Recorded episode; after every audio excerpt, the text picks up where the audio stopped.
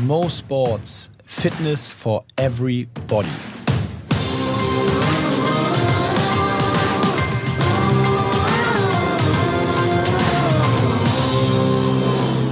Ich habe heute einen äh, Gast bei mir, der laut transfermarkt.de äh, bei seinen beiden Wechseln 1993, 94 und dann 2010, 2011 die insgesamte Ablösesumme von 0 Euro eingespielt hat. Ja, ist richtig. Ist richtig. Bei mir ist ähm, Lippstadts Fußballlegende Matze Knob. Ja, morgen, morgen oder Abend, je nachdem, wann ihr hört. Vielen Dank, dass du äh, Ja. es geschafft hast, ähm, mal vorbeizuschauen. Ja, du hast es ja schon vorweggenommen. Ich bin halt sehr gefragt als aktiver Fußballer immer noch. Ähm, und jetzt Transferfenster ist jetzt zu dem Zeitpunkt, wo wir den Podcast aufnehmen, eben noch nicht geschlossen. Und ich habe die Hoffnung nicht aufgegeben, dass doch noch mal einer was für mich hinblättert. Und wenn es auch, aber wenn es auch nur ist, hier ist Geld, nehmt ihn bitte. Aber du hast ja Zurück. äh, äh, tatsächlich hast du aber äh, Fußball gespielt früher viel. Ich spiele immer noch. Also ich bin immer noch äh, Kreisliga äh, im Training immer noch aktiv, wenn es dann zeitlich passt. Äh, spielerisch äh, ist natürlich, muss man sagen, sind auch paar Jüngere nachgerückt und ich will denen, wie der erfahrene Spieler gerne sagt, der sich nicht mehr durchsetzen kann. Ich möchte ihnen den Platz auch nicht wegnehmen. Nee, natürlich. Ähm, nein, aber ich habe, ich glaube, ich spiele Fußball seit ich vier oder fünf Jahre alt bin. Ähm, mein Vater Trainer, mein Onkel Trainer, mein Bruder hat die Lizenz zum Trainer, ist auch Spieler gewesen, macht nebenbei noch so ein bisschen Rollhockey. Also ich komme aus so einer richtigen Fußballerfamilie ähm, und von daher war Fußball oder Sport allgemein in meinem in meiner Familie immer Thema. mal kurz zu, äh, bevor wir zu allem Möglichen kommen, äh, auf den Sport bezogen. Fußball familiär reingewachsen, ähm, erste Kontakte selber gespielt und so weiter. Gibt es auch, glaube ich, eine Story mit den Rummeniges, habe ich irgendwo gelesen. Ja, ja, mein Vater, der hat die beiden, also Karl-Heinz Rummenigge und Michael Rummenigge, der ist auch relativ früh Trainer geworden, mein Vater, und dann hatte damals in der A-Jugend von äh, heute SV Lippstadt, früher war es Borussia Lippstadt, diese beiden Ausnahmespieler oder, oder damals waren es ja noch Talente äh, trainieren dürfen und dass dann da zwei so Weltklasse-Jungs draus geworden ja sind, geil. das ähm, hat er zumindest mal gesagt, das konnte man zumindest schon mal erahnen. Also da Ehrlich? war schon, ja, das war wohl schon so, dass auch Karl-Heinz Rummenigge und auch Michael Rummenigge in der A-Jugend eben schon absolute Ausnahmefußballer waren und äh, einfach mal so ein Spiel auch in, alleine entscheiden konnten. Ne? Krass. So früh, ja gut, okay, A-Jugend ist natürlich schon kurz vorm, kurz vorm Durchbruch. Genau. Dein, äh, dein Kontakt zu Sport ist aber ja inzwischen zwar auf, auf Fußball fokussiert, das machst du ganz viel in verschiedensten Rollen, aber ja auch äh, durchaus breit, breiter gefächert. Wir haben uns zum Beispiel bei Olympischen Spielen kennengelernt, Richtig? 2016. Ja. Darf ich die Geschichte gleich erzählen? Ich, ich weiß ja nicht, was kommt. Du weißt ganz genau, was kommt. Ich werde gleich die Geschichte erzählen, wie wir uns kennengelernt haben. Meine Damen und Herren, bitte bleiben Sie dran. Wenn Sie mehr erfahren wollen, gleich hier in diesem Podcast. Okay, ähm, so halb weiß ich es, ja, stimmt. Aber ich, äh, Und das ist auch schon Teil des Themas, dass er es nur noch so halb weiß. wir schieben das kurz ein paar Minuten nach Natürlich. hinten. Denn äh, ich möchte noch kurz äh, über den, deinen, dann hast du, um das einmal kurz biografisch sozusagen aufzuarbeiten, bevor du dann äh, dich entschieden hast, ganz viele spannende Sachen, du hast eine Cap auf, die in die Richtung geht, auch dazu gleich mehr, Ja. äh, zu machen, hast du aber noch erst ganz normal studiert. Ich, äh, ne, ich habe Schule, ich habe äh, ich hab Schule besucht, ne? Und dann habe ich überlegt, was mache ich jetzt? Und dann habe ich überlegt, ich weiß es nicht. Und dann bin ich zum Radio gegangen. Also ich habe, mein Vater hat äh, nebenbei war der eben, der, der hat einen normalen Industriekaufmannsjob gehabt, ähm, war eben Fußballtrainer nebenberuflich und dann irgendwann auch Sportreporter. Also es war immer sein Kindheitstraum, dass er Sportreporter äh, ist oder wird. Okay. Und er hat das dann, ich weiß gar nicht, wie alt er war, irgendwie so Mitte 40 oder irgendwie sowas, hat er es dann einfach nochmal durchgesetzt und war dann beim äh, WDR und beim Norddeutschen Rundfunk, ähm, hat er so ein bisschen Bundesliga kommentiert. Und da bin ich dann schon ganz früh mitgefahren und habe dann immer so die Ecken gezählt und auf der Pressekonferenz den Kuchen weggegessen und so. Und das war so mein erster Kontakt. Ich habe dann auch mal so gestoppt, die Zeit, wie lange er sprechen darf und habe dann, wer, wer war denn der Torschütze und so. Und das war für mich natürlich super spannend. Und ich habe das aber auch sehr, sehr ernst schon irgendwie genommen, weil ich festgestellt okay, ich, du, ich bin jetzt, ich habe jetzt eine ganz wichtige Funktion in der Sprecherbox, ne, wenn ich Geil. nicht aufpasse. Ja, und dann irgendwann war die Schule rum und dann habe ich überlegt, ja, was machst du denn jetzt? Und dann ähm, war das eine Option, also zu sagen, okay, vielleicht irgendwas mit Journalistik oder Journalismus, wie man schon sagt. Und dann habe ich mir das aber irgendwie nicht so, hab ich so zwei Listen mir gemacht damals, weiß ich noch, da habe ich mich interessiert für, ich glaube, äh, äh, Wirtschaftsingenieurwesen, weil da das gerade neu war irgendwie und die Berufschancen so toll waren, wenn man das abgeschlossen hat, habe ich natürlich gesagt, das klingt gut. Und das andere war dieses Herzensthema. Und dann habe ich mir zwei Listen gemacht zu Hause, Pro und Contra. Mhm. Und dann war bei Wirtschaftsingenieurwesen war so, ein riesen, so eine riesige Liste mit Pro und nur so ganz wenig mit Contra, also negativ. Und ja. beim Journalismus war nur so ein bisschen mit Pro und ganz viel mit negativ. Und dann habe ich kurz überlegt, habe gesagt, Arschlecken 350, du machst das, wo du Bock zu hast. und das war dann die Geschichte. Dann habe ich bei einem Praktikum gemacht bei der Zeitung und habe hab ich dann beim Radio auch so, beim Lokalradio ein bisschen freie Mitarbeit und so bin ich dann da reingewachsen. Und dann habe ich irgendwann äh, ein Volontariat in der Tat gemacht. Also eine richtige Ausbildung mhm. zum Hörfunkredakteur und ähm, dann auch parallel irgendwie angefangen da zu studieren.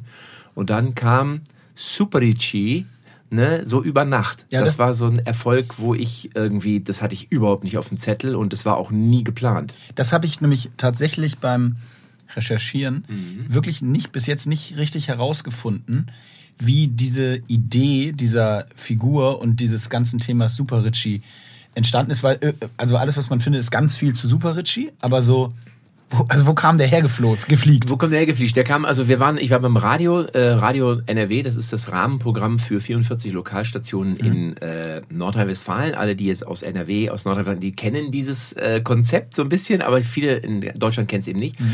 Und NRW als äh, Sender gibt es nach außen nicht, sondern die produzieren für diese 44 Sender quasi so den okay. Mantel. Ja? Und da gab es eine neue Comedy-Redaktion. Da gab es damals äh, einen jungen Mann, der hieß Oliver Fersch und der hat mich angerufen und gesagt, Mensch, hier, äh, Matze, du bist doch da, du machst doch bei Radio Bielefeld auch so immer mal so ein paar lustige Sachen. Ich hatte immer irgendwie, was ich, Giuseppe, der singende Kellner, das war so die Vorstellung. Ja, lala, Spaghetti, la, ja, und der hat dann irgendwie Eis serviert und so. Und äh, kannst du nicht mal vorbeikommen? Wir wollen so eine neue Redaktion gründen. Und dann habe ich gesagt, ja klar, super gerne. Bin dann nach Ober Oberhausen gefahren ins Ruhrgebiet. Und da waren dann noch zwei andere Jungs, Kai und äh, Tobi. Und dann haben wir uns zusammengesetzt. Dann haben wir ja, was können wir denn machen? Wir, wir, brauchen eine Comedy-Serie und so. Und dann gab es eine Idee, die hieß die Tankstelle. Da war so ein Typ, der hat eine Tankstelle gehabt und da fuhren immer so Leute vor, die haben getankt. Und ich habe dann äh, so einen beigesteuert, der so, ey, was du Alter, ne, hier krass, konkrete, so, weil ich kannte den so einen aus dem Fußballverein und irgendwie aus, Jeder kennt so einen aus dem Bus hinter mir und so. Weißt du? Und dann haben wir äh, gesagt, ja, okay, den nehmen wir. Und dann hat er auch einen Namen bekommen. Und dann lief diese Serie so geht. Also diese Tankstellenserie lief so geht. Aber für diesen einen Ritchie kamen dann immer Anrufe, haben die Leute gesagt, so ja, die, die Serie, aber der Typ, der da immer vorfährt, der, der ist ja geil. Und dann hat der Oliver gesagt, ich sag, pass auf, Matze, dann machen wir das, lassen wir das mit der Tankstelle dann machen wir nur den. Kannst du mal was schreiben? Ich so, ja klar, kann ich machen. Und dann habe ich mich hingesetzt, habe irgendwelche sinnlosen Geschichten mir ausgedacht und dann haben wir das einfach gesendet und innerhalb von zwei Monaten ungefähr ist da ein solcher Hype draus geworden. Also die Leute, es ging relativ äh, flott. Ja, also so die ersten zwei, drei Wochen hat es keiner mitbekommen und nach sechs Wochen stand das Telefon nicht mehr still und dann wurden noch Faxe geschickt seinerzeit. Faxe. Klar. Da war ja nichts mit E-Mail. Gab's auch schon, aber hat keinen interessiert. So, und dann irgendwie auf einmal äh, ging das Ding da voll durch die Decke. Dann gab's eine Plattenfirma, dann wollte, sollte eine Platte gemacht werden und dann musste ich auf die Bühne und ich wusste gar nicht, ich, äh, was, wie, was zieh ich denn da an? Und dann habe ich im Schrank von meinem Bruder, habe ich geguckt, was liegt denn da rum? Und dann habe ich ein Eishockey-Trikot angezogen und irgend so eine Baseball-Cap. Und dann habe ich die erst so rum aufgesetzt, wie ich sie jetzt habe, nach vorne, Schirm. Dann habe ich gesagt, jetzt drehst du den Schirm mal um. Dann habe ich eine Sonnenbrille und so eine Goldkette. Da dachte ich, ja, so könnte der aussehen. Und dann bin ich so auf eine Bühne. Und das war der Anfang. Geil. Das, das war so 95, 96 irgendwie in der Zeit? Oder das war eher so 97, 98, 97, 98. Also eher Ende der 90er war das. Und dann ähm, sind wir mit diesem Album dann auch gechartet, also mit dem Wortalbum. Das waren dann eigentlich nur die Radiotexte auf CD gepresst und ähm, waren dann auf Platz sieben in Deutschland. Ja. Mhm. Äh, und dann war natürlich sofort, war dann, wer ist der Typ? Was ist das für ein Kerl? so. Und dann sagte die Plattenfirma, ah, jetzt müssen wir Musik machen. Dann habe ich gesagt, äh, boah, meinetwegen. Ne? Also ich hatte keinen Plan. Nein, ich habe ja auch nie gesagt, ich werde jetzt Comedian oder mhm. Comedy-Star oder so. Und dann habe ich gesagt, ja, Musik. Musik fand ich immer schon gut. Machen wir mal. So, dann haben wir den ersten Song rausgebracht, der war dann irgendwie Platz, ich weiß nicht, 22 in den deutschen Singlecharts. Ähm, hat sich irgendwie, ich glaube, 180.000 äh, Mal verkauft oder so. Und dann kam der zweite Song, das war Super Richie, der hat sich dann irgendwie 400.000 Mal verkauft. Ich glaube, davon 6.000 in Polen oder so. von den geklauten wollen wir jetzt gar nicht sprechen. Übrigens ist es wirklich so, es haben wirklich Bekannte von mir gesagt, ey, deine CD, ne, die ist super gelaufen bei mir im Schwarzverkauf. Ich so, ey, du Arschloch. Geil. Ja, sicher. Und ähm, ja, und dann war ich auf einmal, war ich dann bei Bravo, bei MTV, bei Viva, bei Top of the Pops. Ich bin dann mit NSYNC, mit den Backstreet Boys aufgetreten aufgetreten mit äh, Aaron Carter und den Muffets und wie die alle hießen und so. Den Hansons. Den, ja, der, in der Tat. Und dann habe ich so gedacht, so, Alter, wie geil ist das denn? Also war wirklich, aber das ist halt wirklich ich war so wirklich so aus nix, war ich dann auf einmal so, so über Nacht kann man das wirklich. Aber es war halt für mich insofern ein bisschen leichter, weil ich war halt eine Figur, weißt du, ich hatte immer Ja, die Kappe und die Brille auf. Ich war ja nicht Matze Knob in dem Moment, ich war jetzt super Richie. Äh, ich habe immer so gelabert, auch hinter der Bühne und so, ne? Ja, klar. Foto können wir machen, ist kein Problem. Freue ich mich drauf und so. Ja. Und so haben die mich auch behandelt, ne, teilweise. Klar. ja. Aber äh, nochmal kurz zu dem Erfolg, weil also du warst ja auch für ein Echo nominiert, dann Ja, auf einmal. in Hamburg hier übrigens. Da wurde der Echo in Hamburg verli äh, verliehen. Und dann war ich nominiert, glaube ich, mit Michael Mittermeier damals zusammen und Badesalz für den Comedy Echo. Bon Jovi waren auch da und waren auch, ich glaube, nicht nominiert, die haben den Preis, glaube ich, bekommen. Ähm, ich habe ihn dann knapp nicht bekommen, weil es ging ja um die meistverkauftesten äh, CDs oder so, Singles und da okay. waren dann die Jungs, glaube vom Badesalz, waren, hatten die Nase knapp vorne. Okay. Aber trotzdem crazy, so eine auf einmal nicht, also als Sportjournalist, wenn du so willst, mit dem Journalistikstudium im Background, super Richie im Radio gemacht. Ich habe immer gedacht, hoffentlich kriegt das keiner mit. Super Richie geht zur Uni. ja, ja gut, das konnte. Für beide ein Desaster. Für die Uni und für mich als Super Richie. stimmt, das wäre wahrscheinlich schwer zu erklären gewesen, woher der das kann. Wie, insgesamt hast du 20 Lieder gemacht ungefähr. Und äh, wie lange war diese Zeitspanne, wo der Fokus so ein bisschen auf dieser auf Musik lag? Also es war so, dass, dass du, ähm, also wir haben dann, wie gesagt, äh, 98 war Super Richie, 99 haben wir dann auch noch was, also 98, 99 und dann, ich glaube, bis 2000 haben wir dann irgendwie als Richie Songs rausgebracht und so. Ähm, dann ist es so der klassische Verlauf, ne? wenn du dann irgendwie nach Super Richie, der nächste Song war dann kein Hit. Ähm, dann hatten wir noch einen, glaube ich, das wäre einer gewesen. Dann hatten wir aber leider das Pech, dass irgendwie bei Viva irgendwas umstrukturiert wurde. Ja, Ja. die wollten wohl irgendwie weg von der kinderaffinen Zielgruppe, die von Richie auch bedient wurde, muss man klar sagen. Fanden natürlich auch Kinder cool, Ja, ja, und wollten ein bisschen älter werden. Haben gesagt, nein, der, der neue Song, das ist nix und so. Wir wollen jetzt ein bisschen rockiger werden und ich war ja mehr so Bubblegum. Das führte dann dazu, dass wir halt einfach eine, nur eine ganz kleine Rotation hatten von dem Video. Ja, dann haben es wenig Leute gesehen. Dann startest du halt nicht ein in den Singlecharts auf Platz 40 oder so, sondern einfach nur bei, bei 90 oder 80 und dann ist es wahnsinnig schwer da hochzukommen. Und dann irgendwann war dieses Musikthema auch wieder gegessen, leider. Ne? Ähm, was wir ein bisschen außer Acht gelassen haben in der Zeit mit der Musik, war so ein bisschen die Comedy. Also ich hätte den Super Richie eigentlich comedy-mäßig noch ein bisschen weiterentwickeln müssen oder sollen, aber ich, da war ich auch noch unerfahren, muss man ganz ehrlich sagen. Äh, und deswegen haben wir so ein bisschen die Comedy-Zuschauer dann so ein bisschen wieder verloren, hatten auf einmal die ganzen Teenies, die die Schlüpper und die Teddys geworfen haben, aber die waren dann auch wieder weg. und dann stand ich da irgendwie und hab gedacht, scheiße. aber es war eben eine tolle Erfahrung irgendwie. Also ich sag mal so, ich, ähm, Matze Knob ist, wenn man so will, meine zweite Karriere eigentlich schon. Das heißt, ich habe eine Karriere, klar. wenn man so schon hinter mir, mit Höhen und mit Tiefen. Und deswegen bin ich auch sehr, sehr entspannt, wenn ich heute so Karrieren von anderen beobachte. Und du dann siehst, okay, der ist jetzt mega erfolgreich, ja, der ist jetzt auf einmal super cool, ja, und dann denke ich immer so, ich habe das auch alles schon so mal mitgemacht, ja, und äh, lass erstmal jemanden so sein erstes Tief haben, ja, und dann, glaube ich, weißt du, äh, dann kannst du wirklich erst bewerten, was be bedeutet das denn eigentlich, was ich da vorher erreicht habe. Ähm, ich habe einfach viele richtige Entscheidungen getroffen, dann habe ich vielleicht mal zwischendurch ein paar falsche Entscheidungen getroffen.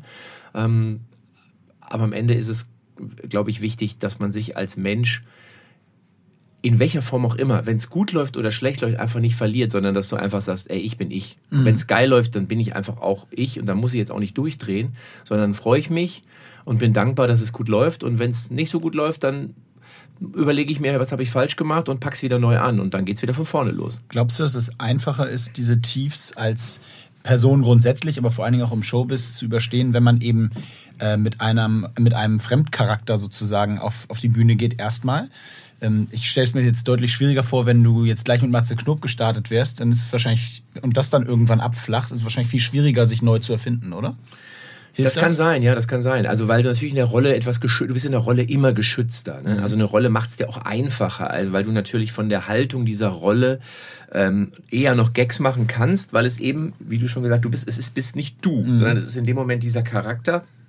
Und wenn der dann nicht mehr gefragt ist und du bist, sagen wir mal, jung, dann kannst du sagen, ja, es geht ja nicht um mich, es geht um diesen Charakter.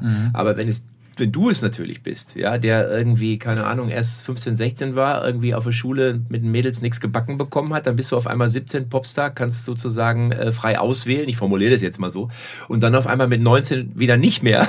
so, ja. ich glaube, dann machst du emotional schon wirklich Höhen und Tiefen mit, die ich so keinem wünschen würde. Also ich hab, bin ja auch aufgetreten ähm, neben oder vor oder nach Aaron Carter. Das ja. ist der Bruder von Nick Carter von den Backstreet Boys. Der war damals 10 oder 11 und ich habe das mitbekommen. Ähm, und habe immer gedacht, Gott, wie furchtbar eigentlich. Der arme Kerl, ja. ja. der war irgendwie, wurde beschützt von vier Bodyguards, irgendwie die alle zwei Meter groß waren. Der war dann in der Garderobe neben mir und dann draußen haben sie gerufen, äh, Aaron, ich will ein Kind von dir. Der war aber zehn oder elf, also der war wirklich ein Kind. Ähm, und dann hieß es ja, der Aaron muss zur Probe und dann hörte ich, nee, der kann nicht, der ist dann jetzt gerade in seinem Trailer und spielt mit Lego, der hat jetzt Spielzeit. Ja, so, so ne? Und dann wurde der wieder rausgejagt. Also da habe ich so gedacht, so, boah, also so süß das in dem Moment vielleicht ist, wenn der Junge da auf der Bühne steht und irgendwie die Mädels sagen, ach, der sieht ja toll aus ich glaube, so furchtbar ist das für einen Menschen in dem Alter. Ja, und ich glaube, so ist es bei dem ja auch ausgegangen, ne? Also ich glaube, so ja, es ist nicht so, nicht so doll, nee, genau. So richtig doll ist das, glaube ich. Hört man ja auch immer wieder von, von Kinderstars, dass sie da ja. dann doch auch wirklich mit zu kämpfen haben. Ne? Ja, und du erklärst es ja gerade. Also, wenn jemand auf so einer Tour bei, in so einem Konzerthaus eine Lego-Zeit, also ist das Thema eigentlich schon ausgiebig besprochen.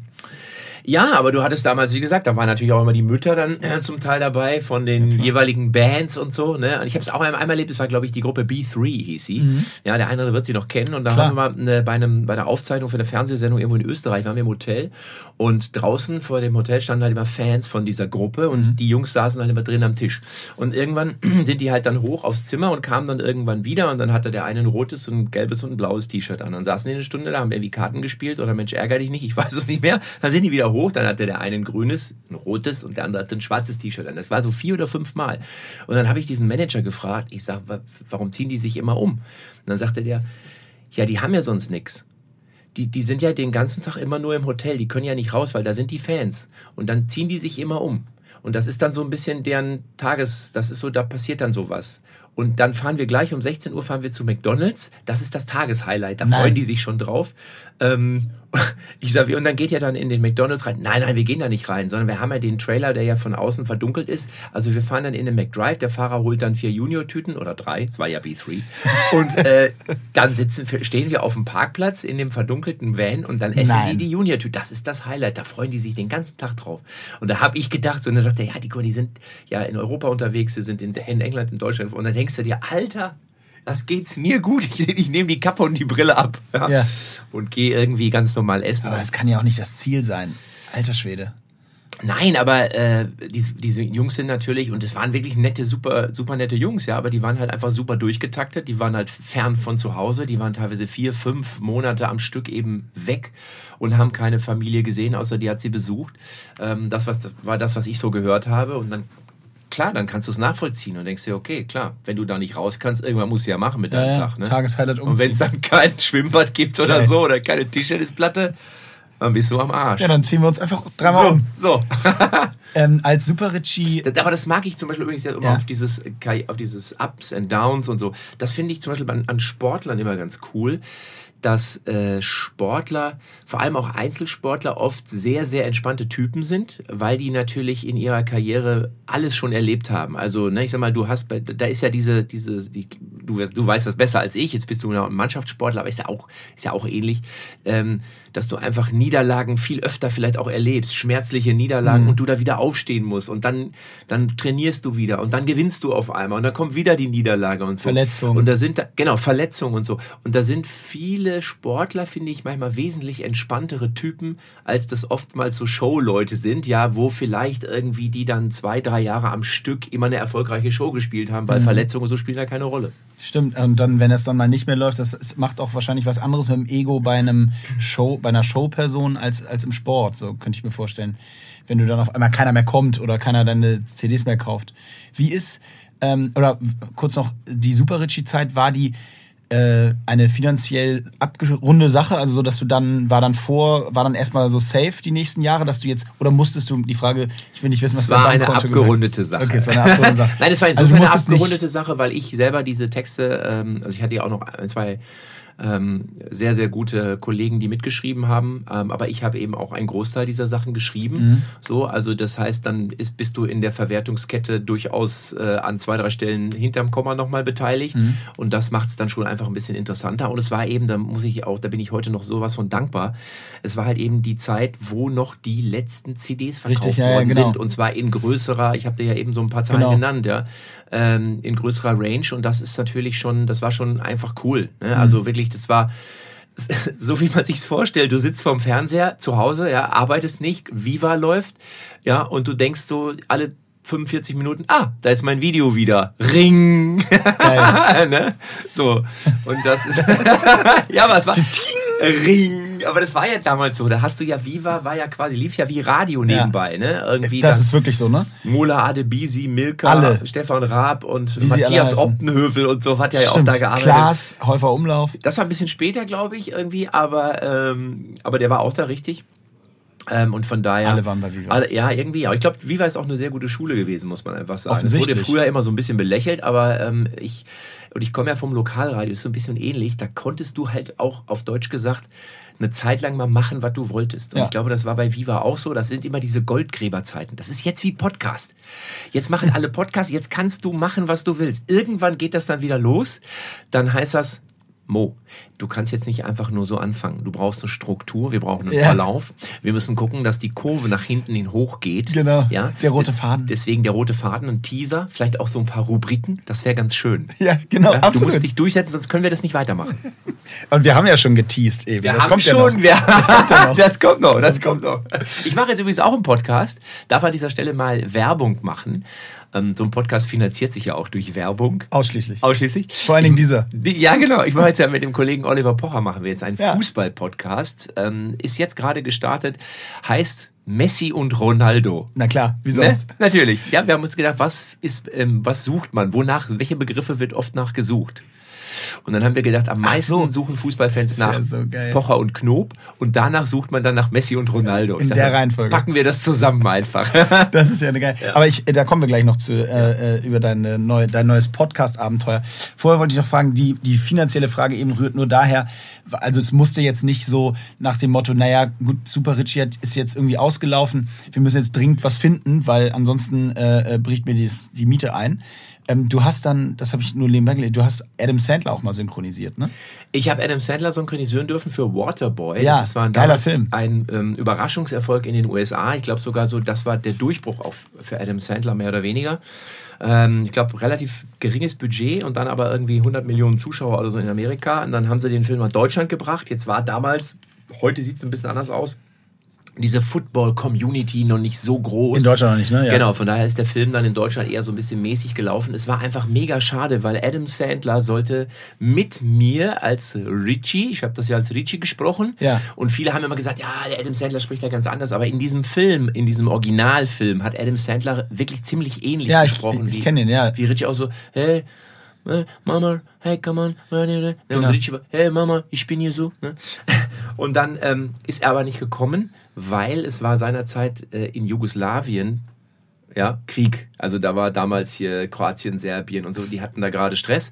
Und dann war, kam er nicht, weil er gesagt hat, nein, in Europa ja. ist Krieg. Da, und das ist natürlich für die Amerikaner ist das ja irgendwie ja. alles nah beieinander. Das ne? ist ja, hier, dann war hier auch Krieg. Das, da ist, das versteht der Amerikaner nicht. Ja, und das war natürlich dann so ein bisschen auch schade für die Zuschauer, weil die, war, die, waren, die Kinos waren dann voll und dann hatten die sich natürlich auch auf Adam Sandler klar gefreut, ist ja logisch.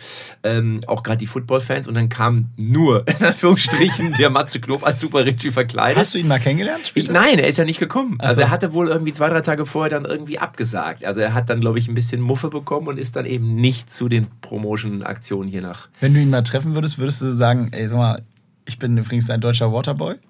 Auf jeden Fall. Klar, ne? Natürlich. Wir sagen immer, Guter Eisbrecher. Ja, genau. Ich hatte natürlich gehofft, das muss ich auch sagen, dass man vielleicht danach ähm, ihn weiter synchronisieren kann. Ja. Das hat dann aber jemand anders übernommen und ich muss auch ganz ehrlich sagen, ich habe ja auch schon einiges auch synchronisiert mhm. und habe schon manche Synchronsprecher äh, kennengelernt. Und ähm, ich glaube, die Jungs sind auch immer froh, wenn sie einfach, wenn du da als Synchronsprecher so zwei, drei Stimmen hast, ja, die du dann über Jahre, vielleicht Jahrzehnte bedienen kannst, dann ist das für die Jungs, glaube ich, schon auch sehr, sehr wichtig, ne? weil eben es sind jetzt auch nicht so viele Schauspielrollen, die fliegen ja auch nicht auf der Straße rum. Ne? Von mhm. daher war der für mich okay. Das ist auch, das ist auch, glaube ich, echt teilweise ein sehr undankbarer äh, Job, so der Synchronsprecher. Ne? sehr außerhalb des Fokus. Du, ich war mal, ich, also, ich glaube, es war im Zuge wirklich von der, von der Waterboy-Vorbereitung, war ich in Berlin und habe dann mit ähm, zwei, drei Leuten dann äh, besprochen, was machen wir, wie machen wir es, wie läuft Synchron. Ich hatte es bis dahin noch nie mhm. gemacht. Und dann saß ich damals, ich weiß nicht mehr genau, wie die Jungs jetzt im Original heißen, aber es war der Sprecher von Michael J. Fox war dabei. Ja. Ich glaube von Bruce Willis oder so und noch irgendeiner. Die sind, glaube ich, sogar verwandt. Die habe ich mal kennengelernt. Das kann sein, ja. Und dann saß ich bei, mit denen irgendwie beim Mittagessen, ja, und wusste das jetzt aber auch nicht, sondern ich hatte nur die normalen, in Anführungsstrichen, deutschen Namen gehört. Ich sage, ja, super, alles klar. Ja, Mensch, Matze, kommst du? Und dann saßen wir da und haben uns besprochen. Und dann sitzt du da auf einmal und denkst, Alter, ich esse jetzt gerade Mittag mit Bruce Willis, ja. Michael J. Fox und ich weiß nicht, Brad Pitt oder so. denkst du so, das ist total strange. Das ist wirklich so, du schließt die Augen und denkst, ich bin mitten in Hollywood. Ja. Und die Bruce Willis-Stimme, ja. das ist, glaube ich, der Schwiegervater von Michael J. Fox oder so. Der, das ist ja diese Stimme, die man wirklich, also die wirklich jeder kennt. Ja. Das ist, der hat, glaube ich, die Tiernahrung-Werbung gemacht, da diese eine. Und mhm. Bruce Willis kennt man ja sowieso, spricht gefühlt jede Werbung. Es ist super lustig. Ich hatte mal eine Zeit lang auf meiner Mailbox die Stimme von Michael J. Fox, hat er für mich äh, äh draufgesprochen. Herrlich. Aber im Grunde genommen ist das dann ja, also das Synchronisieren noch nicht direkt, aber du hast ja auch mit der Super Ritchie-Stimme gesprochen, aber eigentlich war ja von vornherein schon immer bei dir auch das ein Teil, was auch heute ja noch sich sehr, sehr präsent durchzieht, nämlich das Parodieren oder eben die Stimme nutzen, Sprache nutzen, um in einer gewissen Form ja. ja entweder andere zu parodieren oder einfach auch nur lustig mit der Stimmenverstellung zu arbeiten. Das war ja quasi von vornherein, ne? Ab Tag eins. Das war, also ich habe schon in der Schule immer so ein bisschen auch parodiert, ne, was ich, Boris Becker oder Helmut Kohl oder Gerd Rubenbauer, meine Damen und Herren. Die Sportfans kennen ihn noch 1990. Andi Breme gegen den Elfmeter Tütter Goikocea. Breme läuft an. Tor für Deutschland. 1 zu 0. Lothar Matthäus freut sich mit Jürgen Klinsmann, meine Damen und Herren. Das ist crazy. Das war so, dies, kam aber über meinen Vater, weil aber er eben Sportreporter war und ich habe mir das dann irgendwie, habe mir diese, die Jungs alle angehört und so und fand den Rubenbauer immer mega und dann habe ich den irgendwie versucht nachzumachen. Aber aber wie? Ich, also ich sitze dir gegenüber und guck, sehe dich dabei und höre Gerd Rubenbauer. Wie kann man das trainieren? Wie schafft man es mit einem Schläger beim Hockey den Ball wenn er von der Ecke kommt. Das ist so einfach. Das ist voll einfach. Es ist halt eben, ich glaube natürlich wie immer auch ein Talent, das muss man klar sagen. Ja. Und dass man sich äh, in Personen, Stimmen, Charaktere reinversetzen kann.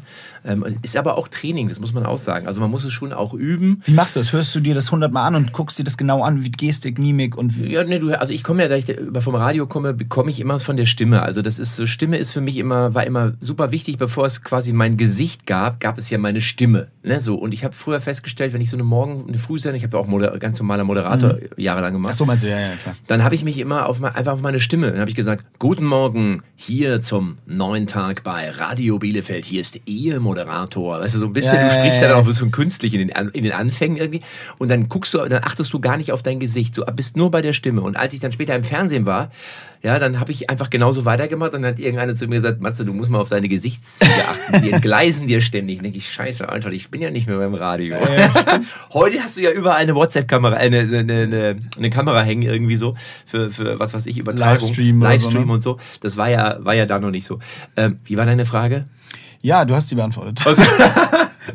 Nein, also pass auf. Du hast gerade Gerd Rubenbauer nachgemacht. Ach, Gerd Rubenbauer, wie man das macht. Ja, du musst es, du musst es eben einfach trainieren. Ne? Du, und du sagst dann irgendwie, nee, also pass auf, hallo. Du guckst halt, wo hat der seine Stimme, der Bohlen? Ne? Ist die mehr so im, ist die mehr im Bauch? Oder keiner Kalmen ist die halt relativ weit unten. So, oder du hast den Dieter, da ist die halt mehr im Kopf oben, weißt du, so. Und dann, dann ist ja die Frage auch, was macht er, also dann hat er natürlich den norddeutschen Dialekt irgendwie und dann musst du aber auch gucken, hat er so, der sagt auch immer Leute, ja Leute, also ich bin jetzt hier, Leute, ja, ja, sagt er, sagt immer, ja, Leute, du bist jetzt hier irgendwie, ja, und finde das echt mega mäßig, ja. Und das musst du dir natürlich anhören und musst diesen Singen-Sagen dann halt einfach dir trainieren. Und irgendwann hast du, schließt du die Augen und merkst selber, bam, jetzt hab ich's. Jetzt, so ist es. So, so klingt der. Dann verändern die sich aber auch immer noch. Die bleiben auch nicht gleich. Der Beckenbauer, äh, das ist ja so diese Paraderolle über mhm, Jahre für ja, mich. Klar. Der hat irgendwann dann auch mal angefangen und hat auf einmal andere Wörter benutzt, außer nur äh, sicherlich. Ja, so. Und dann musst du es auch wieder anpassen.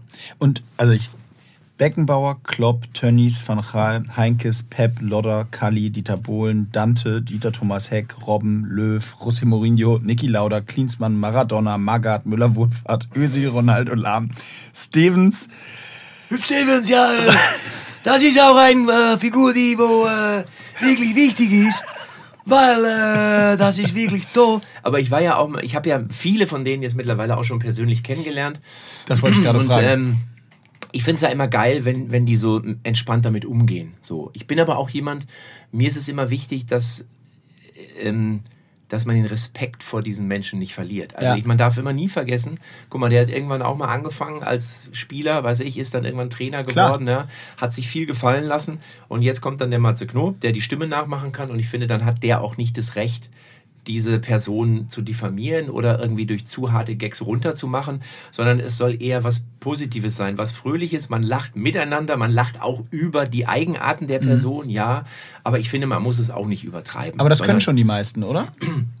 Auch ein bisschen so über sich lachen und das äh, lustig nehmen? Ja, doch. Also ich denke auch, wenn Sie merken, ähm, da ist jetzt einer, der meint's nicht böse mit mir, Ja. ja. sondern äh, das ist halt sein Job und der klar, der ist Comedian, der muss dafür sorgen, dass die, dass die Menschen äh, lachen und ähm, er macht das auf eine Art und Weise, wo ich, auch ich sagen kann, als der, der gerade parodiert wird, das ist für mich in Ordnung, das gefällt mir. Ich werde nicht komplett durch den Kakao gezogen. Ja, es gibt mal Sachen, wo ich vielleicht auch denke, ha, so. Einer drüber. Naja gut, ich bin ja Comedian, ich bin jetzt nicht Pressesprecher, das muss man auch Mhm. ganz klar sagen, aber mir ist schon immer, wenn ich sowas mache, habe ich immer im Hinterkopf, okay, Matze, was wäre für dich okay, wenn du an der Stelle Mhm. dieser Person wärst? Und was ich auch überhaupt nicht mag, muss ich ganz ehrlich sagen, dass wir in Deutschland mit unseren Stars immer so ja, wie sage ich so, so, so, also ich finde, wir sollten die viel mehr, nimm mal so einen Beckenbauer. Ich finde ja, ein mega Typ, ja, ein sehr, sehr höflicher Mann, einer, der für Deutschland und für den Fußball unfassbar viel getan hat. Und wenn du dann siehst, was jetzt im Zuge dieser WM-Vergabe 2006 damit gemacht wird, dann muss ich ganz ehrlich sagen, da gibt's, also ich würde es jetzt mal so hart formulieren, da sollte sich der eine oder andere draußen einfach manchmal wirklich schämen. Weil ich finde, ja, man kann ja darüber sprechen, ob alles nicht richtig gelaufen ist und ob vielleicht Fehler passiert sind und so. Aber das kann man auch auf eine Art und Weise machen, ähm, wie sie etwas moderater ist, weil das Gute wird dann auf einmal so schnell vergessen. Ja, und das finde ich eigentlich dann wirklich sehr, sehr schade. Und da, da sind andere Länder, zeigen uns, wie es besser geht. Das muss man auch sagen. Gerade in Südamerika oder so, ja, wenn du dann, was ich, Maradona, ja, ich meine, was hat der schon alles, ich sag mal so, äh, auf Deutsch gesagt, verbrochen. Ja. Und er wird trotzdem von den, äh, von den Menschen irgendwie verehrt. Wobei ich auch sagen muss, dass die meisten Menschen zum Beispiel unseren Kaiser wirklich auch immer noch wirklich Ja. äh, zutiefst verehren. Und Einer der wissen, wenigen, aber muss man auch sagen. äh, äh, was er getan hat. So, Ja. Das muss man einfach sagen. Aber das würde ich mir einfach wünschen, dass da auch wenn mal der eine oder andere Medienvertreter vielleicht einfach nochmal kurz drüber nachdenkt, bevor er da irgendwie eine Schlagzeile raushaut, wo man denkt, ey, Alter, das kann man auch anders machen. Ja, sehe ich ganz genauso wie du. Ich hab, wir haben das auch neulich hier schon äh, mit, äh, mit äh, Stefan Kretschmer diskutiert. So dieses, man ist einfach bei uns sehr schnell gefühlt fast froh, wenn einem der Personen, die sonst sehr in der Öffentlichkeit stehen, mal was widerfährt, was vielleicht negativ ist oder wo er mal daneben gegriffen hat oder so. Ja, aber das ist doch schlechte Energie. Also ich Total. finde, das ist für, auch für denjenigen, der sich da drauf stürzt, ja, und dann dann nochmal in der Wunde rumbohrt und dann den am Boden liegenden nochmal äh, dreimal hinterher tritt, ja, der, der, der merkt ja selber gar nicht, in was er sich da hineinbegibt. Ja, Mhm. er, er, ist, er ist selber in dieser negativen Energieschleife mit drin und zieht sich eigentlich selber damit runter. Und wenn er schlau ist, ja, dann reicht er eigentlich dem, der am Boden liegt, eher die Hand. Ja, Ja? sehr- Ich sage das jetzt mal symbolisch Sehr gesehen. symbolisch, so. sehr poetisch, Und das ja. ist so ein bisschen auch das, was, was mein Naturell ist. Also die Grenze gibt sicherlich auch immer der Prominente vor, ja. Also wenn der sagt, ich rede jetzt auch über meine neue Freundin, dann muss ich das ja auch machen, weil, weil sonst, das ist dann das ist ja die Basis Mhm. Ja. Von, von dem, was die Leute wissen. Und jetzt geht dann der Parodist hin und überhöht das zum Beispiel, ja, oder geht von dieser Haltung in eine andere Richtung. Ne? Deswegen ist da die Grenze wird quasi vorgegeben von dem, der selber da in der. Öffentlichkeit steht. So. Aber wenn jetzt einer am Boden liegt und der hat was weiß ich was und dann äh, sind da ja auch immer Tragödien vielleicht im Hintergrund, die man gar nicht weiß, dann möchte ich nicht derjenige sein, der da irgendwie... Da noch Witze drüber macht. Nee, weil ich... Das finde ich einfach auch nicht. Das ist nicht mein Naturell. Da ziehst du die Grenze. Gut, meine Frage, die ich eigentlich jetzt noch stellen wollte, hast du eigentlich schon beantwortet, weil bei den ganzen Namen, die ich eben vorgelesen habe, wäre meine Frage gewesen, wie schnell, das habe ich noch nicht in der Form live erlebt, obwohl ich dich schon sehr häufig gesehen habe, ähm, aber die, wie schnell du wirklich wechseln kannst zwischen den Stimmen, ob das so eine gewisse kurz mal Schluck Wasser trinken braucht oder ob du eigentlich so Naja, es ist, wenn du, wenn du, wenn du äh, eine Figur oft gespielt hast, ja, also viele Videos gedreht hast, auf der Bühne was, dann kannst du, dann geht das ratzfatz. Dann kannst du sagen, äh, Freunde, ja, hallo, ja, das ist, nee, also pass mal auf, Lothar Matthäus, der Riesensauerei, die Stinksau, Servus Papa, Nikola, was war jetzt, äh, Spiel, Fette, Zuttel, Mutti, Fatti, dann geht das flott, dann hast du ja auch so ein paar, hast du ja im Zweifel auch so ein paar Claims, ja, die du immer so aus so Schub ja, ja, Schubladen so rausziehen kannst, so bam, bam, bam, bam. Wenn du es aber was Neues ist, dann musst du schon ein bisschen länger überlegen, dann musst du dich schon nochmal einfinden und sagen, doch, scheiße, wo war die Stimme nochmal? War die mehr so nasal oder ist es mehr so eine, was Krächzendes oder so, ne? Oder ist es wie bei Felix Magath so, ja, da wo du keine Mundspannung hast, der Trainer, der bei jedem Verein in der Bundesliga schon auch Trainer war. Das wäre die Frage. ich kann nicht mehr, ich kann mir den ganzen Tag anhören. Ja. Welche ist die schwierigste Stimme? Kann man nicht sagen. Also das ist immer, wenn du ein, eine Stimme geknackt hast. Also wenn du weißt, okay, die liegt im Hals, ja, der hat ein bisschen die Nase mit dabei, der lispelt vielleicht ein bisschen, der benutzt immer oft die Wörter ja, aber und, weiß ich nicht, mhm. ja, und hat aber Pausen, okay. ja, oder macht viele Äs oder viele, wie bei Yogi, Mm, ja, ja klar, dann oh, sagen wir immer oh, das wird dann oh, aber oder dann ist eben dann oh, sagen wir auch leicht. Und wenn ich eben dann auch noch nicht weiß, ist eben dann auch schwierig. Ja, ah, sorry, ich, Lachflash. Ja. Okay, kurze Unterbrechung, Lachflash. Ähm, kurz nächster Sprung zu deinen, äh, dann, also es sind ja quasi, du hast gesagt zwei Karrieren, eigentlich sind es ja gefühlt eher neun oder so, aber äh, du hast dann ja auch ein Bühnenprogramm losgelegt und bist auf, auf die, da will ich gar nicht so sehr drauf eingehen. Was mich eigentlich interessiert ist, wie gehst du grundsätzlich mit dem Thema Feedback um? Das ist ja auch aus, aus Sportlersicht super interessant. Also wir, ich habe zum Beispiel immer gesagt, es gibt nirgendwo so ehrliches Feedback wie im Mannschaftssport. Ganz kurz, möchte doch nochmal sagen, wir werden gleich noch darüber reden, wie wir uns kennengelernt haben, dass das nicht vergessen wird. Naja, Bleiben Sie dran, hören Sie den Podcast bis zum Schluss. Da so, sind wir wieder bei der Kurve. Feedback. Ja, ja. Feedback. Ja. Ähm, also ich bin der Meinung, ähm, dass es nirgendwo so ehrliches Feedback gibt wie im Mannschaftssport. Du spielst als Sechsjähriger einen Ball nicht in, an Mann im Fußball jetzt mal gesprochen, sondern zwei Meter nach links und dir wird irgendeiner rufen, Mensch, Matze, Konzentration. So. Oder im Zweifel noch streng Also ich sag, ich sag dir eins, da sind, ähm, also wenn du, ich glaube als Mannschaftssportler, der ich ja auch bin, als Fußballer, ja. so ist man ja Leid gewohnt. Du hast es gerade schon gesagt. Ne? Ich habe ja auch auf dem Feld schon von du schießt Bälle ins Aus, ja, äh, zwei, drei Stück hintereinander. Dann rufen die Zuschauer, hey, mal, hey, wechsel den Knob aus. Ja. Was ist denn los mit dem heute? Ne? Oder der Mannschaftskollege sagt, Alter, was machst du da für eine Scheiße? Spiel genau. den Ball ab. So, ja. Dann wird in der Kabine, sagt der Trainer, Matze, was ist los? Geht's nicht mehr oder was? Musst du raus? Oder versuch mal ein bisschen mehr so oder so. Also man ist es wirklich gewohnt und das über 800 Kreisligaspiele. Ich sag ja, das jetzt mal so. Oder in deinem Fall Olympiateilnahmen.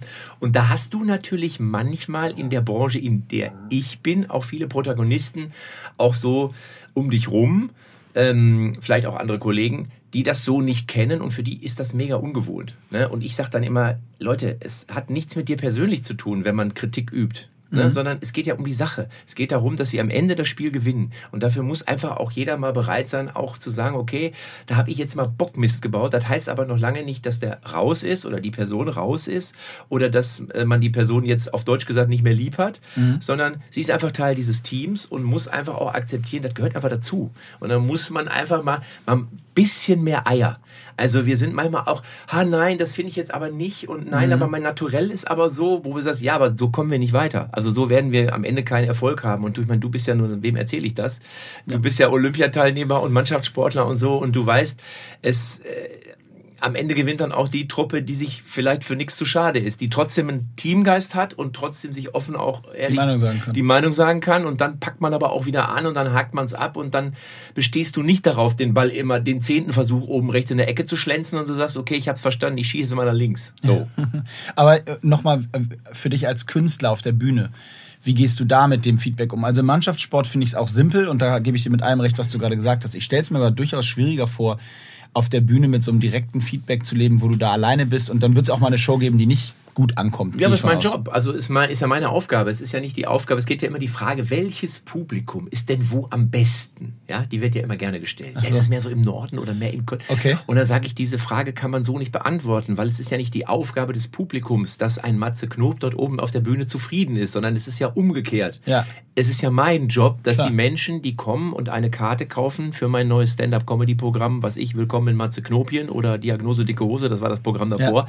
dass die einen schönen Abend haben, nach Hause gehen und sagen, mir hat es großen Spaß gemacht. Und das ist mein Job. Und wenn da was nicht funktioniert, dann kann ich nicht sagen, ja, der Zuschauer in Reihe 3, der war aber scheiße.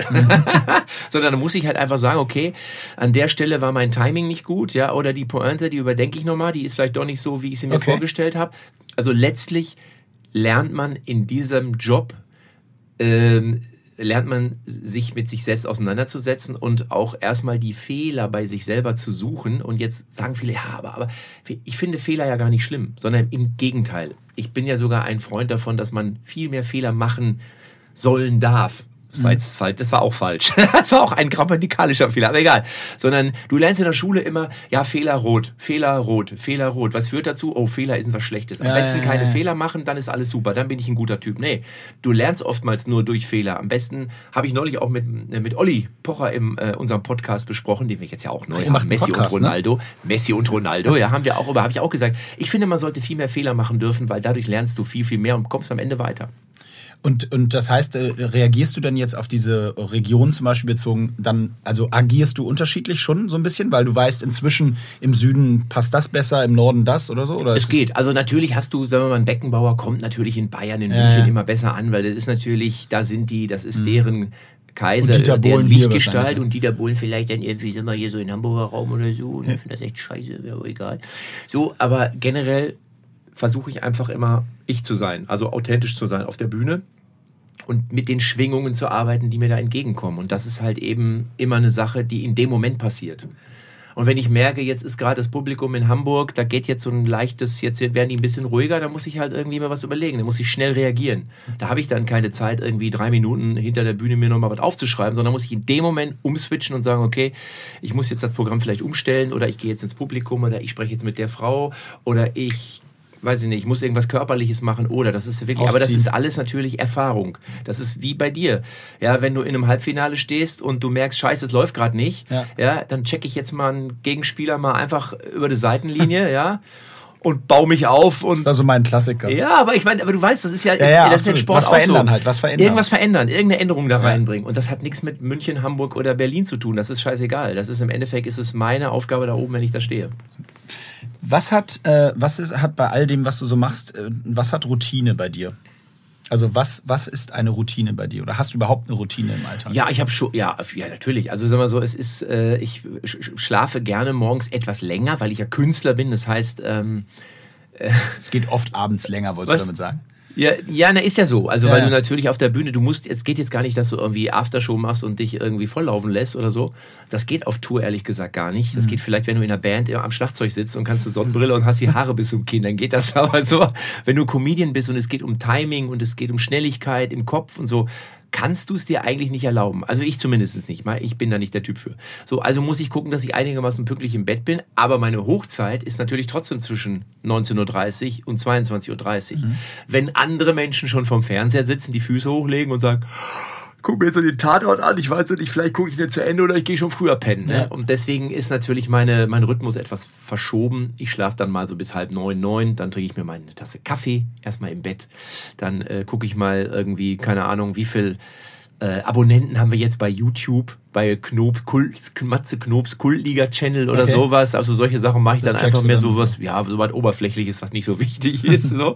Und vor Auftritten mache ich dann auch so ein bisschen so wie ein Sportler. Also ich, dass ich schon auch mal ein paar, so in meinen Körper komme, ein paar Dehnübungen mache. Mhm. Weißt du, einfach mal Atemübungen habe ich mal in Los Angeles gelernt, ist gut, damit du halt wirklich dich auch wirklich spürst und dann esse ich so spätestens eine Stunde vor der Show, Sport? damit du auch noch ein bisschen Power hast hinten raus, ja, nach, weil du bist ja zweieinhalb Stunden alleine auf der Bühne.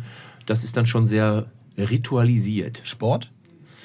Ja, Sport mache ich also drei, viermal die Woche. Also ich bin gehe eben zum Fußballtraining immer noch, wenn es geht. Das ist ja da mehr der Ausdauercharakter. Ähm, bin aber auch fitnessmäßig im Studio, mache so ein bisschen für Rücken und Körperhaltung und so. Äh, ja, damit du eben auch da weißt, wenn es drauf ankommt, bin ich da. Der, ich, ich habe ein kleine, kleiner Fun-Fact aus, äh, ich habe mal ein Jahr in Spanien gespielt. Mhm. Und auch wenn das jetzt inhaltlich nicht passt, weil es italienisch ist, aber. Das ist ein Podcast, da ist alles erlaubt. Ja, der absolute Nummer 1 Party-Track damals war der Numero Uno-Hit von in Spanien. Also bei, bei Spanien, nicht bei uns, bei Spanien in der Mannschaft. Der absolute Nummer 1 Party-Hit war Numero Uno von Luca Toni. Also von dir natürlich, aber von das Luca Toni. Freut mich auf der einen Seite wirklich sehr. Das wundert mich aber gar nicht so sehr, weil auch in Italien im Übrigen Numero Uno heute immer noch ein sehr großer Disco-Hit ist. Und diese Nummer, die bei uns in den Charts, ich weiß es gar nicht, auf Position Schlag mich tot irgendwie 30, 25, weiß nicht, gelaufen ist, war im Ausland eigentlich viel, viel erfolgreicher noch als bei uns. Nur leider hat es die Plattenfirma damals versäumt, das sozusagen haptisch oder in irgendeiner Form zu veröffentlichen, weil eben in Italien, es war neulich, da habe ich lief die Verabschiedung von Andrea Pirlo. Ich weiß nicht, ob du das ja. gesehen hast. Abschiedsspiel. Das weiß ich noch. Da, da gibt es ja. ein Facebook-Video, ja, wie auf der Aftershow-Party von dem Abschiedsspiel Andrea Pirlo sich irgendwie sieben Ramazzotti sozusagen einverleibt. Im Hintergrund läuft Luca Toni vorbei, der echte, und es läuft Numero uno. Nein, ist das geil. Und das haben mir so viele Leute, ich habe das so gefeiert. Ich sag, wie geil ist das denn? also, ich, ich fand es so witzig, weil ja. in Spanien. Aber cool, also finde ich natürlich super. Freue ich mich natürlich. Das klang mir so ein bisschen abgebrüht gerade, aber finde ich natürlich mega. Nein, das äh, war wirklich unglaublich, weil die ganzen Spanier Fitti Scampica la Maria mitsingen. Ja. Also wir ja. kamen da zu drei, drei Deutsche und dachten, das kann nicht wahr sein. Das war gerade so die Hochphase. Ja. Herrlich. Also überall auf der Welt oder zumindest in Europa großes Thema. Ja, ich habe ich hab ja auch schon äh, mit meinen Parodien, also das kriegt man selber gar nicht so mit, aber dann irgendwann kriegst du es doch mit. Also wir waren schon mit, mit der Ronaldo-Parodie äh, und Dante waren wir schon im brasilianischen Fernsehen. Ähm, wir waren mit Yogi Löw bei der EM gab es wohl einen Sender, der immer unsere Videos genommen hat als Yogi Nein. und sozusagen äh, quasi dann in die Sendung eingebaut hat. Und dann hat eine äh, Kollegin, die auch bei Sky jetzt äh, im Übrigen arbeitet, hat die dann immer übersetzt für die Franzosen, was ich denn da sage. Okay. So, also wir im italienischen Fernsehen schon. Ich habe schon für jetzt im Zuge von dem Klopp-Wechsel nach Liverpool für Sky UK einiges gemacht. Also wir sind da auch schon international immer mal wieder unterwegs, was man hier natürlich nicht so mitbekommt. Was ist äh, jetzt, dann kommen wir so langsam Richtung äh, deinem Projekt des Podcasts Podcast. Du hast dann irgendwann auch tatsächlich, du machst doch jetzt einen Podcast, habe ich gehört. Ich ne? mache jetzt einen Podcast, ja. Habe ich das noch gar nicht erwähnt? nee, du, ich Mit glaub, Oliver ich weiß gar nicht. zusammen machen wir Messi und Ronaldo. Es ist ein Fußball-Podcast, der natürlich sich an der Aktualität entlang hangelt, aber es ist eben auch so, dass wir wirklich viele Geschichten erzählen, was wir so im Laufe der Zeit ähm, erlebt haben, ähm, wie wir natürlich das aktuelle Fußballgeschehen äh, bewerten. Wir schweifen natürlich auch ab und zu mal ab, so wie das in einem Podcast ja auch sein muss. Ne? Macht das ihr das denn selber oder macht ihr das als Figuren? Nee, das machen wir ganz normal. Also ganz das normal. ist auch jetzt nicht so, es ist jetzt nicht so ein Klamauk-Podcast, ja, okay. dass wir sagen, die beiden albern da nur rum, sondern wir reden wirklich ernsthaft über Fußball. Also, also wir sagen wirklich, auch. genau. Und ich bin ja nun ähm, derjenige, der auch wirklich da Erfahrung hat in Dreierkette, Viererkette, Libero. Ich habe ja alles gespielt, Stürmer. Also ich kann da auch immer aus dem aus Bei Spiel Transfermarkt steht Libero. Libero, genau, aus der Spielersicht. Also viele sagen immer, ja, du spielst aber nur unterklassig. Ja, aber rein von der Psychologie ähm, ich hab, bin, glaube ich, viermal aufgestiegen, viermal abgestiegen. Ich habe Entscheidungsspiele, äh, Pokalspiele gewonnen, verloren. Also diese Psychologie eines Sportlers und was es heißt, wenn es nicht läuft, das kenne ich alles. So, natürlich nicht aus der Profisicht, so wie du, aber ich kenne natürlich aus der Profisicht wiederum den Comedian. Also von daher kann mhm. ich dann diese Drucksituation, das kann man ganz gut eigentlich übertragen. Äh, und Olli ist ja jemand, der sich auch wirklich äh, unfassbar gut auskennt. Äh, viele Spieler persönlich, viele Benefitspiele. Hat, glaube ich, schon mit Sidan zusammen Fußball gespielt, mal in einem Benefitspiel. Ähm, und wir kennen und mögen uns ja einfach schon auch seit vielen Jahren. Und von daher müssen wir einfach mal was zusammen machen wieder. Wir haben ja früher immer äh, die Bayern-WG gemacht. Ja, ihr habt auch zusammen ja mal den Sportbild Award gewonnen, ne? Ja, als TV-Lieblinge, ich glaube 2008 war es. Ja, krass, ja, das, äh, das ist ja auch immer eine nette Veranstaltung. Kommen wir zu netten Veranstaltungen. Wie ist dein Eine Frage habe ich jetzt kurz. Ja. Deine Karriere als Hockeyspieler ist ja jetzt kurz mal wieder unterbrochen, bevor du dann wieder anfängst. Ja. Beobachte das mein ja auch. Freundeskreis wird das beobachte das, ich beobachte das ja immer. Ja, er ist jetzt äh, wieder Comeback, ja, äh, Blumensträuße und jetzt greift er wieder an und dann hast du Actionbilder und dann auf einmal lese ich auf einmal wieder tritt jetzt zurück. Ja, dann kriegst du wieder irgendwelche Körbe überreicht mit Brot und keine Ahnung. Von dem ja, Brot, ja. Dann sehe ich auf einmal wieder Fotos vom Strand, ja, so rein familiär, privat. Jetzt ist er privat, ja, und dann sehe ich auf einmal wieder, wie du wieder ein Trikot übergestellt, wie du wieder ein Trikot überreicht, hat wieder einen Schläger in der Hand, greift noch mal an. Das ist ja auch, ja. ist ja der Howard Carpendale des Hockey eigentlich, ne? genau, Abschied auf Raten, du weißt ja. doch, man muss das schlau spielen. Also, ja, ist richtig. Ich, ich möchte noch nicht viel verraten, vielleicht kommt es am Ende dieses Podcasts. Natürlich, noch. natürlich. Es ist ja, nein, du sammelst ja auch Frühstückskörbe. Ne? Das ist, genau. Aber bis jetzt ist gerade, welcher, welcher Stand ist jetzt? Du bist jetzt gerade im Ruhestand. Strandphase. Strandphase, okay. Strandphase. Ja, ja. Wie ist denn der Hockey-Modus eigentlich? Da habe ich mich immer schon gefragt. Also wie viel, ist das wie so eine Fußballsaison oder ist das kürzer? Nee, ist ziemlich vergleichbar. Die geht ja. jetzt los gerade und geht dann auch bis Mai mit einer etwas längeren Winterpause. Aber die rufen dich auch schon an, dass man, sagen wir mal, aus Indien so Anrufe kommen und sagen, Herr Fürste, ähm, können Sie sich vorstellen, dass Sie nochmal unserem Verein unten raushelfen und dass du dann schon mal sagst, für einen Strauß Rosen, wolle Rose kaufen, ich komme. Ja, genau. wenn ich den vertreiben darf und wenn sie einen Frühstückskorb haben, dann würde ich es wahrscheinlich. Ja, aber machen. du bist doch bekannt. Du bist doch bestimmt, eh, hockeymäßig kennt man dich doch weltweit, oder? Das ist so. Ach, Du, das weiß ich nicht. In Indien auf jeden Fall. Ja. Da, da, äh, da kann ja. man gut, eine gute Zeit haben auf der Als, Straße. Äh, blonder, gut aussehender. Da mache ich das wie B3. Da ziehe ja. ich mich dreimal um im Hotel. Und ja, genau. Und fährst dann zu McDonalds dann im Bett. zu McDonalds. Ja, sehr schön. Gibt's aber keine okay. Burger bei McDonalds. Also sag mir auf jeden Fall Bescheid, wenn du wieder anfängst. Ich freue mich drauf. Kommst du dann zu meinem nächsten Abschiedsspiel? Ich würde dann, ich, genau, ich würde jetzt beim letzten Abschiedsspiel konnte ich ja nicht, aber ich bin dann, beim nächsten wäre ich dann wieder dabei. Ja, das ist klasse, da freue ich mich. Ähm, zurück zu dir. Ist ja auch schon so ein bisschen Mal, unangenehm. Ich merke das. Scheiße. Meine Damen und Herren, ich habe das Gefühl, ich habe ihn auf dem Fuß erwischt, wo wir noch einiges hören werden in nächster Zeit. Das Comeback ist in Planung. Es soll natürlich, natürlich medial aufbereitet werden. Deswegen habe ich da jetzt was vorweggenommen. Vergessen Sie es einfach. Ja, vielleicht ja dann noch am Ende der Folge oder im Podcast mit Olli Pocher. Da werdet ihr es kann sein, dass das du während dieses Podcasts anfängst und auch wieder zurücktrittst. Ne? Ich habe den Frühstückskorb schon draußen. Pass auf. Ja. Podcast hast du geschafft. Jetzt, also hast du abgehakt mit Olli, das macht er jetzt. Ähm, aber du hast auch irgendwann den Sprung vom Fußball zu anderen Sportarten noch geschafft. Zumindest hingst du auf einmal bei Olympischen Spielen ab. Wie kam das dazu, dass das jetzt. Ich war noch nie vorher bei Olympia, muss ich sagen, und äh, mich hat das immer gereizt. Ich war natürlich bei der WM 2014 in Brasilien. Mhm. Ja, von daher war dann so ein bisschen dieser Schritt, nochmal nach Rio zu fahren. Äh, etwas kleiner, weil ich kannte das ja schon. Und dann hatte ich irgendwie gehört, Mensch, Brasilien, Rio. Und ich hatte zufälligerweise vier, fünf Tage Zeit. Und jetzt kommt noch eine schöne Geschichte. Dann bin ich äh, in den Flieger gestiegen und bin einfach mal runtergeflogen für drei Tage und da haben wir uns ja dann auch. Du bist äh, jetzt wirklich einfach, du hattest gar nicht so Ich hatte keinen Job, nichts, so. nein, ich wollte mir das einfach nur mal anschauen. Und so. ich muss ehrlich sagen, ich fand die Stimmung wirklich sensationell.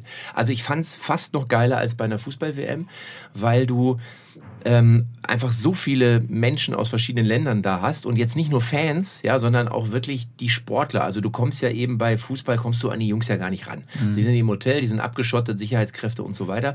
Und ich war in einem Hotel, da waren irgendwie Sportler aus Kamerun, aus Kroatien, keine Ahnung, da waren dann so, da einige haben auch sicherlich im Olympischen Dorf gewohnt, da waren da Funktionäre und dann hat dann die Mutter von dem Sportler, die hat dann die Oma von dem anderen besucht und so. Und das fand ich so toll. Da habe ich gedacht, geil, das hätte ich nicht gedacht, dass das wirklich, man hört das ja immer von euch, ja. Äh, die dabei sind, wie toll das ist, aber das war wirklich geil. So, aber jetzt kommt noch kurz die Geschichte, bevor ich die Geschichte mit uns erzähle. Ich hatte einen Auftritt in Hannover. Ja, auf dem Rückflug, also am Samstag um 16 Uhr hatte ich einen Auftritt in Hannover ja. und bin dann um 14 Uhr von Rio de Janeiro nach Lissabon wäre ich geflogen und dachte, naja, landest du gegen 11 Uhr oder 10 Uhr in Hannover und dann kannst du abends um, nachmittags um 16 Uhr auftreten. Ja. Dann bin ich eingestiegen, Rio, hatte mir noch das Spiel um Platz 3 im Hockey der Damen angeschaut, Klar. Bronzemedaille, ja. Neben Britta Becker saß sie noch auf der Tribüne. Und dann äh, hatte der Flieger schon eine halbe Stunde Verspätung. Was soll ich sagen? Ich kam in Lissabon an, es war relativ Stunde zum Umsteigen. Dann war Sicherheitskontrolle 1, Passkontrolle, Sicherheitskontrolle 2, letzte Gate. Matze Knob gerannt mit Gepäck, mit allem drum und dran. Flieger weg. Ja. Ich angerufen Management. Ich sag Leute, der Flieger ist weg. Das ist nicht dein Ernst. Ich hab dir gesagt, dass das knapp wird mit dem Rückflug. Ich sag, nein, aber ich kann, da kann man doch, da muss man doch. Und das war jetzt nicht irgendwie zwei getrennte Flüge. Das war als ein Flug verkauft. Ich, ich, dann ich zu diesem Schalter da von dem Laden und so und der Typ nahm mich erst gar nicht ernst. Ich habe einen Auftritt vor 10.000 Zuschauern und der hatte mich angeguckt. Ja, ja, hier erzähl du mal weiter. Ne? Und dann habe ich aber so einen Rabatz gemacht. Hat er gedacht, vielleicht stimmt es doch. Er sagte, ja, wir haben noch eine Maschine nach Brüssel. Da kann ich sie umbuchen kostenfrei. Ich super. Ich nach Brüssel in Brüssel äh, gab es aber keinen Anschlussflug. Stand ich da. Brüssel, Hannover, kurz mal gerechnet mit dem Auto, Leihwagen zu weit. Ne? Koffer noch weg. Ja, klar, klar. Koffer war auch noch weg. Dann bin ich dann mit dem äh, nächsten Flieger über Amsterdam nach Hannover, bin um 16.30 Uhr gelandet, abgeholt worden, hinter die Bühne, raus aus dem Auto, rauf auf die Bühne Und los geht's. Ehrlich? Showtime. Ja, sicher. Sie hatten irgendwie Alter noch zwei Schwede. Acts verschoben. aber Ich war dann irgendwie so 36 Stunden unterwegs und habe dann irgendwie eine Stunde Programm gemacht. Ich weiß gar nicht, was sie erzählt, aber ich war so platt. Aber egal. Das war meine, mein Rio-Rückflug. Das war der Rio-Rückflug. Zum Genießen. Unfassbar. Ja, also du, also das, ach so, das wusste ich gar nicht. Ich dachte, du warst da auch in, in Mission irgendwie für, vielleicht für den DOSB oder so am Start. Aber du bist dann tatsächlich einfach hingeflogen, um dir das mal ein paar Tage anzugucken. Hast du denn Karten gekauft oder, Ich habe oder geben lassen oder was auch immer? Ich, ich habe natürlich auf dem Schwarzmarkt hab die ja, natürlich wirklich vom alle, Stadion. hab die gekauft und habe die dann aber auch wieder verkauft. äh, nein, ich hatte natürlich mir vorher schon was besorgt, ist ja logisch. Also da fährst du dann jetzt nicht hin, ne, weil dann stehst du auf einmal da. Ich hab, da ich ja noch nie da war, hatte ich da jetzt auch keine Ahnung, Ja. wie das irgendwie läuft. Ähm, und dann ist es aber auch so, wenn du natürlich bekannt bist, so wie ich, dann ergeben sich natürlich vor Ort, muss man auch sagen, immer Schneller Sachen, ne? Naja, es ergeben sich auch Jobs, das muss man einer gesagt. Ach so. Mensch, hier, äh, Matze, komm mal hier, ARD und halt, kannst du dir vorstellen, dass du mal ein kurzes Interview und hin und her und bla bla. Ich sag, ja klar, können wir gerne machen. Ja, oder sag mal, könntest du morgen vielleicht, das wäre doch so, ne? So läuft das für alle, die, die es jetzt nicht so vorstellen können. Da hat man dann schon den Vorteil, wenn man ein bekanntes Gesicht ist. Ja. Und hast du, was hast du dir alles angeschaut? Ich habe das ähm, 200 Meter Finale von Usain Bolt habe ich mir anschauen können. Ich war beim äh, Hockey der Damen. Leider habe ich keinen Beachvolleyball gucken können. Das wäre natürlich geil gewesen. Hier äh, äh, Laura Ludwig ähm, und ihre Kollegin Kira Goldmedaille. Das wäre genau, das wäre natürlich geil gewesen. Da- Da, hat auch, äh, da hat, hat auch ein Matze Knob äh, als Lothar Matthäus keine Tickets mehr bekommen. Das ist eine Riesensauerei. War ich stinksauer, stand ich vom Stadion und habe mich mit Brasilianern vorm Fernseher habe ich mir die Nase platt gedrückt. Ähm, Turmspringen habe ich äh, geguckt. Was habe ich denn noch gesehen? Ich habe mehrere, viele Sachen habe ich einiges. Also ich habe wirklich, ich habe so richtig so einen Marathon. Ich habe mir so zack und dann da und das nächste und dann hier und dann da noch. Ja, Handball habe ich gesehen, genau. Ein paar, ich weiß nicht mehr, es war einiges. Und dann bist du ins Deutsche Haus. So, dann bin ich, meine Damen und Herren, ins Deutsche Haus. Ja? War froh, dass ich da reinkam. Da kommt ja auch nicht jeder rein. Scheiße. Ne? Also durch den Hinterausgang äh, habe ich mich reingeschlichen und dann habe ich da wirklich viele, viele nette, sympathische Sportler kennengelernt. Da waren dann eben Beachvolleyballer, da waren dann Läufer, da waren Kanuten, waren da, da habe ich gedacht, Mensch, die sind alle total nett. Und dann gab es aber einen Bereich, das war wie so eine Art Disco-Bereich mit einem DJ und da war laute Musik. Da habe ich gedacht, ah, da gehst du jetzt mal hin ne? und gehst mal auf die Tanzfläche und guckst mal, was so los ist. Und dann war da aber so ein Türsteher-Typ, ja, der relativ resolut gesagt hat, pass mal auf, du hast hier überhaupt nichts zu suchen, du bist kein Sportler, du bleibst mal hier schön draußen. Habe ich gesagt, ja, ich will aber einfach nur mal einmal, du bleibst jetzt hier draußen und dann hatte ich das noch nicht ausgesprochen, da wurde ich von oben bis unten mit Bier beschüttet. Ich war komplett in Bier getränkt und der Typ sagte, ey, Knob, hau ab, verschwinde hier, hier sind nur Hockeyspieler. So, jetzt könnt ihr schon ahnen, um welchen Türsteher es sich handelt. so, und ich war natürlich, war zu später Stunde und ich dachte, wer ist der Kerl? Was will der von mir? also, er lachte aber immer dabei. Also der hatte das Grinsen quasi einmal so im Kreis bis zu den Ohren und sagt, Alter, du kommst hier nicht rein. So. Und irgendwann stellte sich raus, dass dieser junge Mann Fürste mit Nachnamen heißt. So, dann haben wir nur kurz irgendwie, irgendwie gequatscht. Ich war wirklich, ich konnte, ich hätte mich komplett umziehen müssen. Und wie es der Zufall so will, vier Monate später gab es eine Pilotfolge fürs deutsche Fernsehen, eine Liga für sich.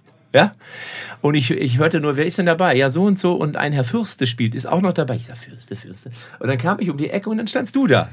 Und ich sah deinem Gesicht, dass du gedacht hast, du dachtest so, also zumindest war es mein Eindruck, vielleicht täuscht es mich. Aber du hast so gedacht so, ah, scheiße, das ist doch der Typ aus Rio de Janeiro. Und ich dachte so, ah, guck mal da. So sieht man sich also zweimal wieder. Aber äh, du weißt, ich bin ja auch humorvoll und ich fand das auch super lustig in dem Moment. Ich fühlte mich nicht so gut, weil ich nach Bier stank, noch drei Tage auch in dem Flieger. Auch in Hannover noch. auch noch in Hannover. Und so haben wir beiden uns kennengelernt. Ja. Und ich dachte tatsächlich bei der Aufzeichnung, na, das war vielleicht einer drüber in Rio. Ich erinnere mich nicht mehr ganz, aber vielleicht war es einer drüber.